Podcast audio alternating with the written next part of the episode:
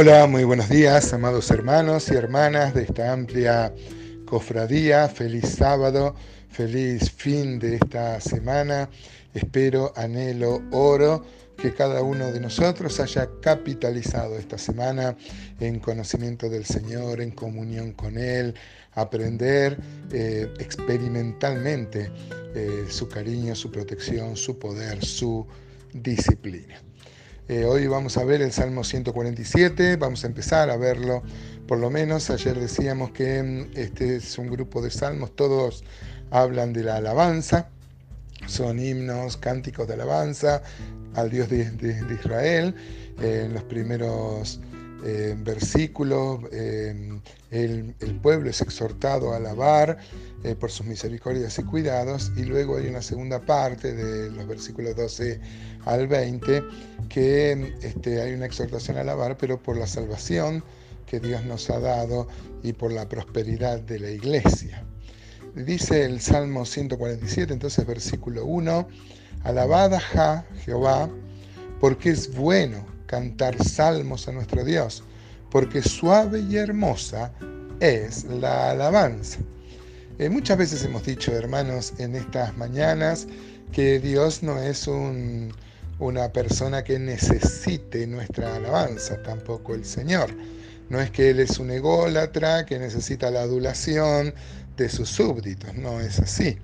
Hemos descubierto muchas veces que la alabanza, eh, Dios quiere que la alabemos porque al final quienes salimos más beneficiados somos nosotros, recordando eh, sus atributos, recordando y siendo agradecidos a su cuidado pastoral sobre nuestras vidas. Pero um, estamos acá para sacar una aplicación devocional y déjeme decirle que también como, um, eh, como una persona amada, este, todo padre o todo abuelo, díganme, si no, pregúntenles a los padres o a los abuelos cómo desean escuchar una llamada, escuchar la voz de sus hijos o de sus nietos, ¿no?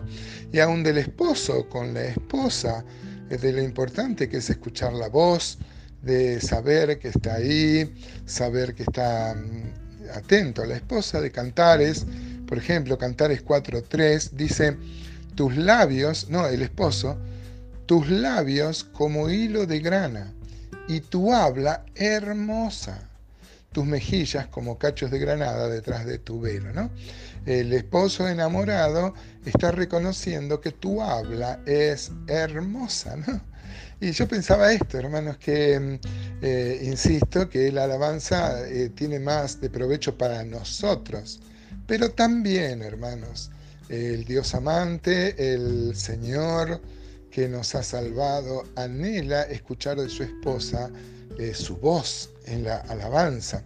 Nosotros tenemos alabanzas con muchos instrumentos y no estamos en contra de eso, pero la primera iglesia no usaba instrumentos. Por eso dice mm, Hebreos 13:15 que el sacrificio de alabanza este, es fruto de labios que confiesan su nombre. Así que es muy importante, hermanos, ejercitarnos en la alabanza, en la alabanza congregacional, porque si bien trae, insisto, más beneficios a nosotros que a Dios, es Dios también, y el Señor quien anhela escuchar nuestra voz. Dice el versículo 2 del Salmo 147, Jehová edifica Jerusalén, a los desterrados de Israel recogerá, el sana a los quebrantados de corazón y venda sus heridas. Ustedes saben que uno de los nombres compuestos que tiene Dios en el Antiguo Testamento es Jehová Rafa, Jehová el Dios que sana, ¿no? Dice Éxodo 15, 26, por ejemplo, si oyeres atentamente la voz de Jehová tu Dios e hicieres lo recto delante de sus ojos y dieres oído a sus mandamientos y guardares todos sus estatutos, ninguna enfermedad de las que envían los egipcios te enviaré a ti, porque yo soy Jehová Rafa, Jehová tu sanador, ¿no? Este, es Dios quien tiene el poder y Él clamamos también para, para nuestra sanidad, ¿no?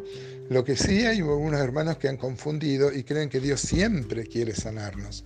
Y a veces Dios usa la enfermedad también como un aguijón, como lo usó con Pablo, para, este, por ejemplo, en Pablo, para que no se gloríe y en nosotros muchas veces para este, erradicar nuestro orgullo, por ejemplo. ¿no? Job 5.18, que era un filósofo, Job, él decía, porque él es quien hace la llaga, y Él la vendará.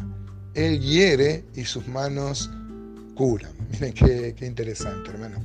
Versículo 4, vamos avanzando, dice, Él cuenta el número de las estrellas, a todas ellas llamas por su nombre. Este para enfatizar su grandeza, ¿no? ¿Quién puede contar las estrellas? Pero Dios las cuenta si las creó, ¿no? Este, Isaías 40, 26, por ejemplo, también en el mismo sentido, dice, levantad en alto vuestros ojos y mirad quién creó estas cosas. Él saca y cuenta su ejército, hablando de las estrellas, y a todas llamas por su nombre, ninguna faltará. Tal es la grandeza de su fuerza y el poder de su dominio. Claro que sí, versículo 5 dice, grande es el Señor nuestro y de mucho poder y su entendimiento es infinito. Muchas veces discutimos con los de las sectas que dice, pero por ejemplo con los que no creen que Jesús sea Dios, y una vez yo discutiendo con uno de, de estas personas, él me dice, pero yo no puedo comprender esto. Y yo le digo, yo tampoco lo puedo comprender. ¿Cómo voy a comprender la Trinidad? Lo que yo soy llamado a creerla, no a entenderla. Si yo pudiera comprender a Dios, su entendimiento no sería incalculable y Dios dejaría de ser, de ser Dios. ¿no? Isaías 40, 28 eh, dice que su entendimiento no hay quien lo alcance. ¿Cómo vamos a comprender a Dios? Solo nos manejamos con lo que Él se ha revelado.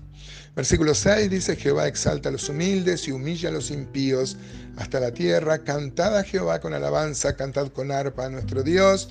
Él es quien cubre de nubes los cielos, el que prepara la lluvia para la tierra, el que hace a los montes producir hierba. Él da a la bestia su mantenimiento y a los hijos de los cuervos que claman. No se deleita en la fuerza del caballo, ni se complace en la agilidad del hombre. Se complace Jehová en los que le temen y en los que esperan en su misericordia. Miren hermanos, toda la Biblia insiste en que Dios alimenta a las aves. Por ejemplo, el Señor hizo énfasis en esto en Mateo 6, 26. Él dijo, mirad las aves del cielo que no siembran, ni ciegan, ni recogen en graneros, y vuestro Padre Celestial los alimenta. ¿No valéis vosotros mucho más que ellas? Y él tampoco se deleita en la fuerza del caballo, hermanos, ni se complace en la agilidad del hombre. Él se complace en los que le temen, hermanos. Eh, ojalá estos conceptos que hablamos de la alabanza, que descubrimos en este salmo sobre Dios, nos lleven a vivir más cerca de Él y a crecer en el temor de Él, un temor reverente, un temor que busca la comunión con Él. Él es nuestro esposo, Él es nuestro Rey, Él es nuestro Señor y debemos alabarle con nuestros labios y con nuestra vida.